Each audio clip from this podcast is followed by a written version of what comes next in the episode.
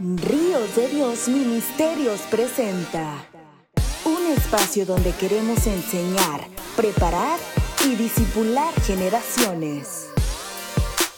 Traído por el pastor Rigoberto Ríos. Con ustedes. Reflexionando a tiempo.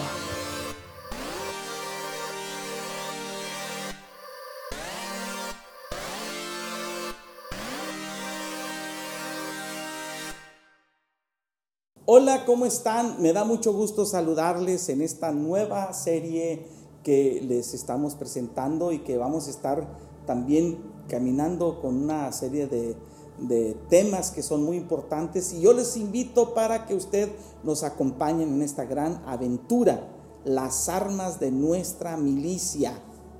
Y su servidor, Pastor Rigoberto Ríos, le invito para que nos estén acompañando a través de Facebook en esta página eh, Ríos de Dios Ministerios y también que nos estén acompañando en YouTube. También estaremos grabando pues eh, estos temas para YouTube o también nos puede encontrar en los distintos podcasts como Spotify y bueno y algunos otros más. Ahí usted lo va a encontrar como eh, reflexionando a tiempo. También nos puede encontrar en Instagram con eh, Ríos de Dios Ministerios. Y les agradecemos mucho porque gracias a Dios hasta, hasta estos momentos Dios ha sido bueno. Yo sé que poco a poco se van a venir integrando eh, más personas a, pues a, este, acompañándonos a este ministerio de Ríos de Dios Ministerios con sus visualizaciones, con sus likes.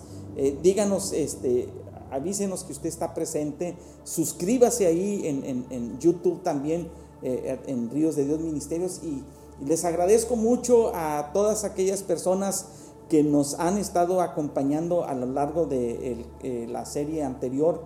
Y en esta nueva serie, las armas de nuestra milicia, pues estaremos platicando precisamente acerca de cuáles son aquellas armas con las cuales Dios nos ha equipado a nosotros para confrontar este, pues, la lucha que, tenemos todos los días. Y déjeme decirle que es inevitable, todos los días tenemos una serie de obstáculos que debemos sortear, desafíos que nos estamos enfrentando constantemente, retos que tenemos que lograr. Y, nadie ha dicho que la vida es fácil. Nadie ha dicho que el estar aquí, el estar experimentando esta serie de cosas, vamos a tener fácilmente la salida. Sin embargo, nosotros podemos encontrar la garantía de salir siempre victoriosos cuando nosotros tomamos a Cristo Jesús como nuestro capitán. El apóstol Pablo en la segunda carta a Timoteo le dice a este joven pastor en el capítulo 2, tú pues sufre penalidades como buen soldado de Jesucristo. Y también más adelante, casi al finalizar eh, esta carta, le dice, pelea la buena batalla. Y eh, es importante saber que usted y yo, eh, pues hemos sido llamados para ejercer una función como soldados en la milicia.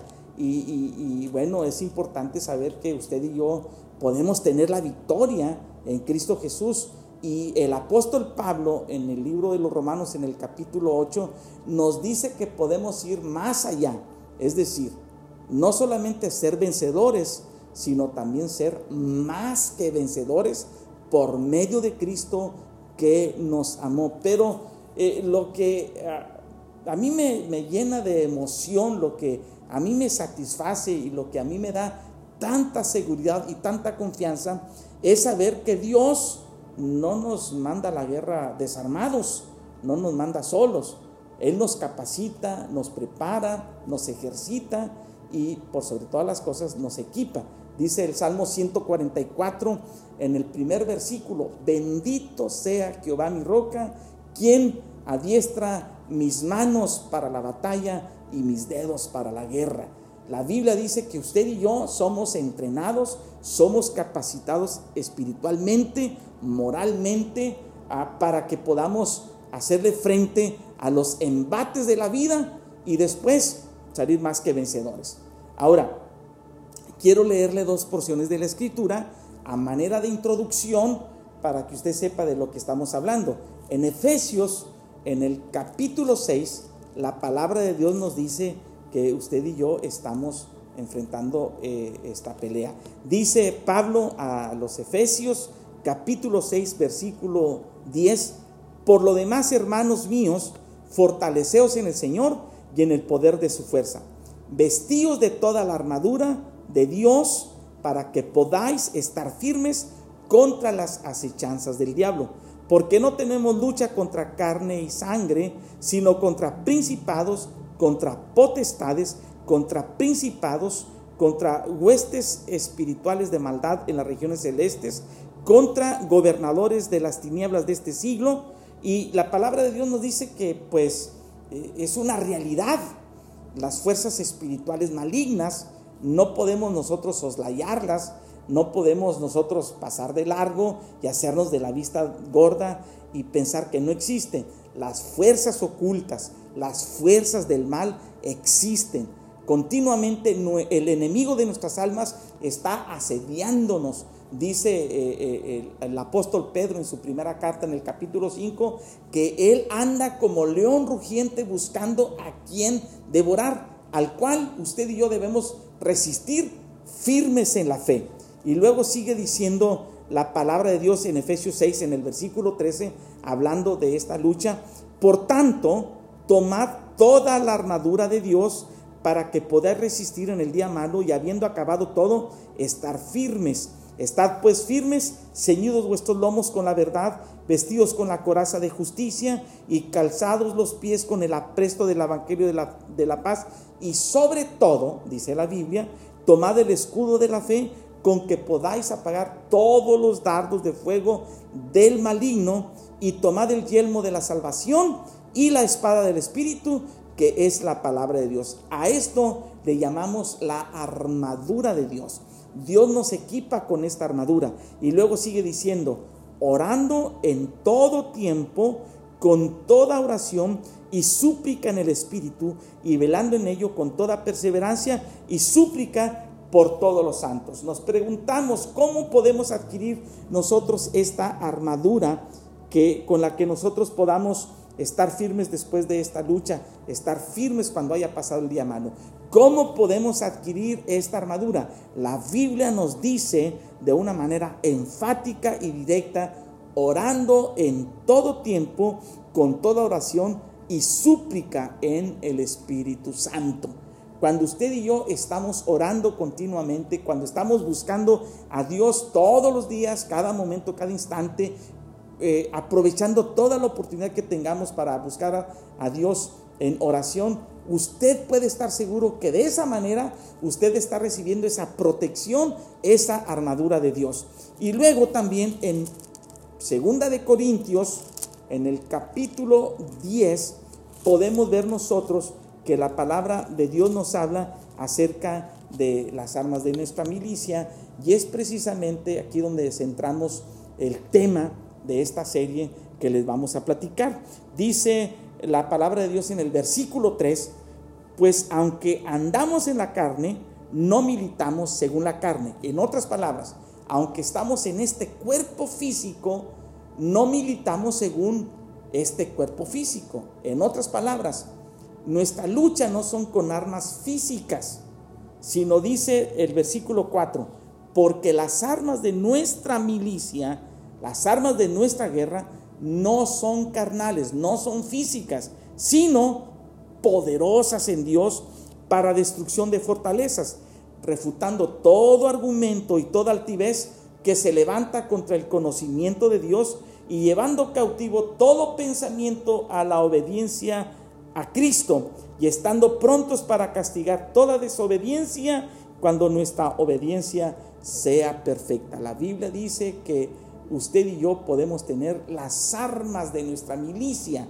las cuales no son físicas, no son carnales, sino poderosas en Dios para destrucción de fortalezas. Ahora, ¿qué son las fortalezas? Las fortalezas vienen siendo, históricamente hablando, eh, geográficamente hablando, vienen siendo aquellos muros que rodeaban una ciudad.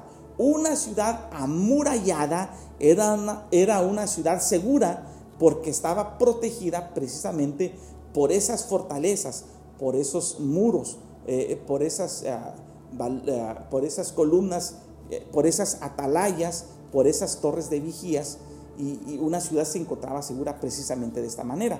Bueno, cuando la Biblia dice que las armas de nuestra milicia no son carnales, sino poderosas en Dios para destrucción de fortalezas, significa que muchas veces en nuestro corazón se están construyendo estas fortalezas. En otras palabras, el enemigo de nuestras almas está ladrillo a ladrillo construyendo estas fortalezas, rodeando nuestro corazón a través de pensamientos negativos, de actitudes negativas, a, través de, de acciones negativas acciones malas. Le pongo un ejemplo. Usted se levantó en la mañana tarde porque no prendió el, despertador. Usted se levanta y en lugar de bendecir a Dios lo que hace es maldecir ese día. Y usted dice, caray, me levanté tarde. Y empieza usted a echarle pleito a su esposa.